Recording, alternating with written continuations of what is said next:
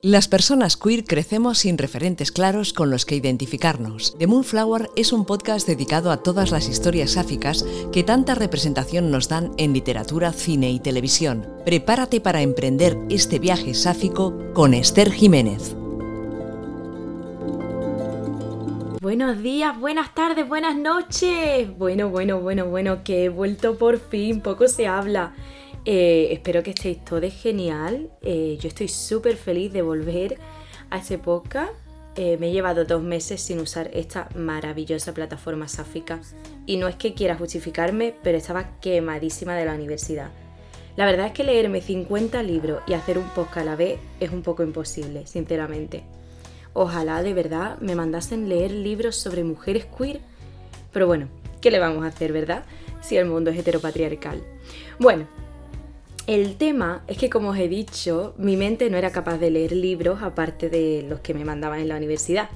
Sin embargo, sí que me ayudaba mucho ver series tranquilitas, evidentemente. Y hubo una durante el periodo de exámenes que me relajó y me divirtió muchísimo. Y claro, evidentemente, pues la traigo. Em, esta es la reciente serie de Disney Willow el tema es fuerte, ¿eh? Una serie de Disney con mujeres sáficas. Sí, lo que os estoy contando, muy fuerte. Y encima no nos cuenta la típica historia de salida del armario. O sea, es una historia de amiga que se convierte luego en amante. Amo las historias sobre chicas que empiezan siendo amigas y luego acaban juntas, la verdad. No soy muy fan de Disney, pero tengo que admitir que esta vez han hecho las cosas bastante bien. Bueno, hablemos de Willow pues. Esta serie americana de fantasía se estrenó en noviembre de 2022 y, como ya os he dicho antes, podéis verla en la plataforma de Disney Plus. Y, a pesar de ser súper, súper, súper gay, no ha habido mucha crítica homófoba como la que hubo, por ejemplo, con Luca, La Bella y la Bestia o Lightyear, que se lió bastante parda. Mi teoría es que, bueno, esta serie no se ha hecho tan famosa y popular como los otros productos con contenido queer alguna ventaja tendría que tener en no convertirse en un éxito mundial. Aún así, espero que la renueven para una segunda temporada. Por Dios, dejen de quitarnos series sáficas, por favor. Bueno, volviendo al tema, esta serie está basada y sirve de secuela de la película estrenada en 1988 con el mismo nombre. Esta película de aventuras y fantasía fue dirigida por Ron Howard y producida por Nigel Woolf. Dato curioso, Ron es el padre de ni más ni menos que Bryce Dallas Howard.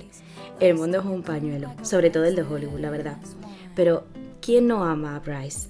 Bueno, este señor, su padre, ha dirigido películas como El Código da Vinci, A Beautiful Mind, Ángeles y Demonios, En el Corazón del Mar e incluso Los Simpsons. Evidentemente, debido al contexto en el que se realizó esta película, no hay mucho contenido queer, pero la serie nos lo da, así que gracias.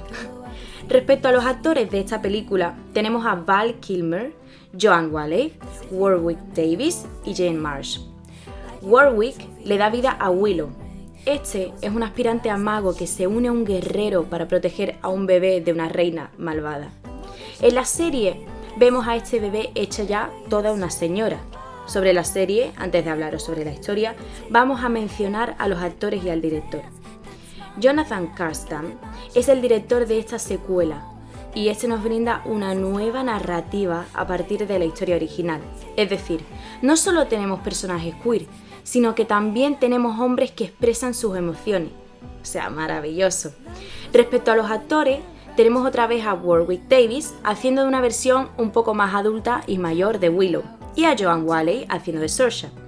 Esta señora es una de los guerreros que consiguen proteger al bebé Elora Dunham. Bueno, como han pasado unos pocos de años en la historia, tenemos una nueva generación de actores. Ruby Cruz, para mí la protagonista de la historia, hace de la princesa Kit Tantalos.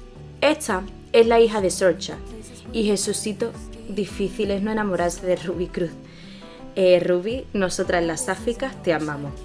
Tengo que decir que al principio me cayó fatal el personaje de Kit, pero más adelante me encantó. Ya os contaré luego.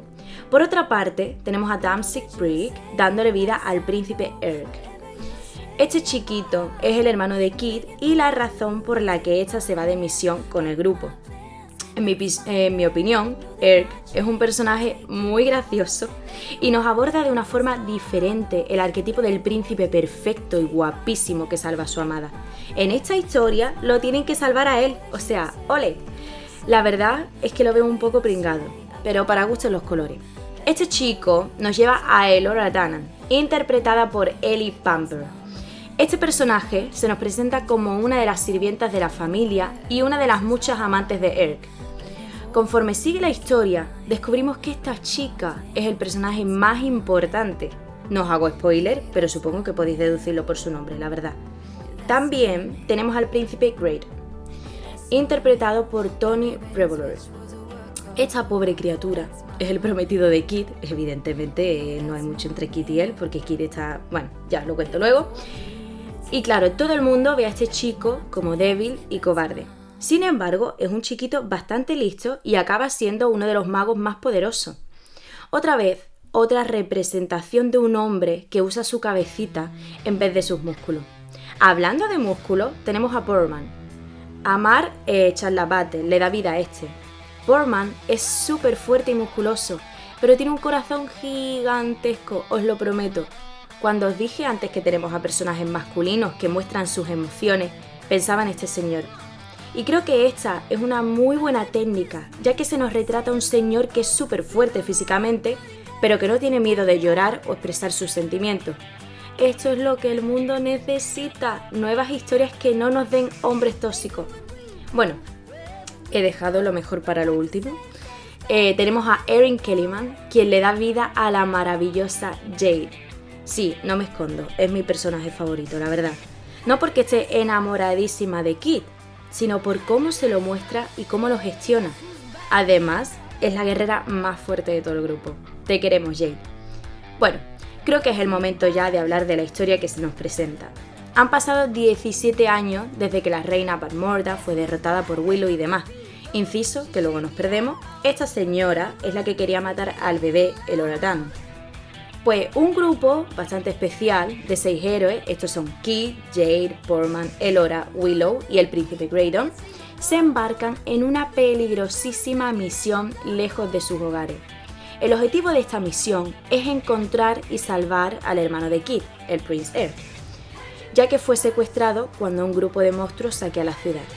Y bueno, su madre Saoirse es la que manda a estos chicos a salvar a su hijo. Durante el viaje, cada personaje se enfrenta a sus demonios interiores y se juntan para salvar al mundo de The Gays. Yo creo que cada uno de ellos realmente sufre un viaje iniciático en el que evolucionan como personaje. Mención especial aquí. Bueno, os estaréis preguntando cuándo voy a hablar de los personajes queer. Procedo. Tenemos la preciosa historia de Kid y Jade. Perdonadme por el spoiler, pero juro que una se da cuenta desde la primera escena que comparten de la química que tienen. O sea, es que es descaradísimo las químicas que comparten. Estas chiquitas están enamoradísimas la una de la otra, pero no quieren aceptarlo al principio porque, bueno, son muy buenas amigas y la vida. Lo gracioso es que todo el mundo en el grupo sabe que la una se muere por la otra.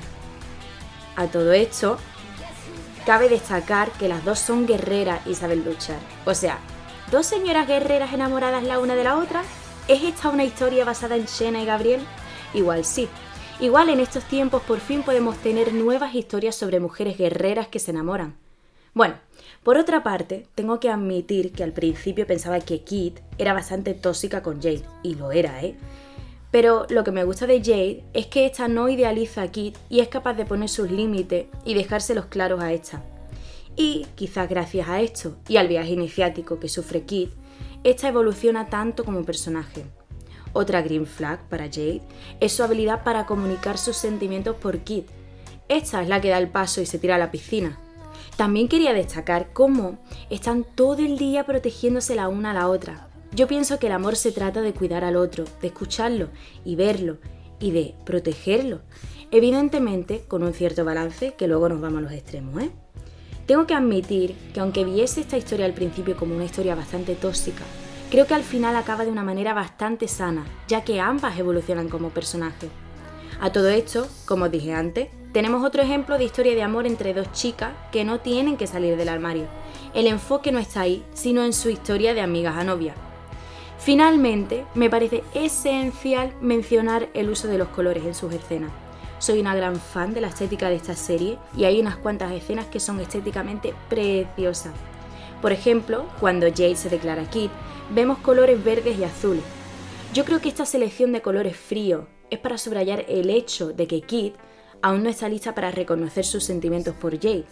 Sin embargo, cuando Kid es la que por fin confiesa sus sentimientos por Jade, perdón por este spoiler, pido perdón, vemos los colores amarillo, lila, rosa y naranja. A lo mejor esto es un símbolo de pasión y calidez, de cómo ambas han reconocido que están enamoradas la una de la otra y que están dispuestas a dar el paso. O quizá yo estoy loca y el uso de estos colores es porque simplemente el directo los encontró bonitos. Quién sabe, pero bueno, yo os lo cuento. Bueno, bueno, bueno, bueno, bueno, bueno, bueno. Chica chapa os he dado, ¿eh?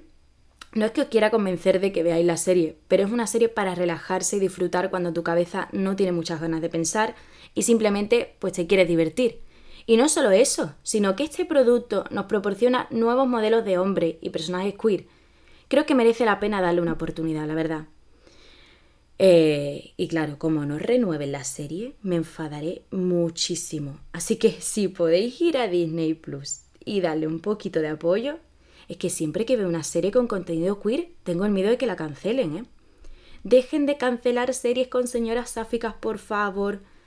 Bueno, espero que os guste la serie, si la acabáis viendo, y que me contéis qué os ha parecido. Eh, que tengáis una buena semana y una buena vida. Venga, hasta luego.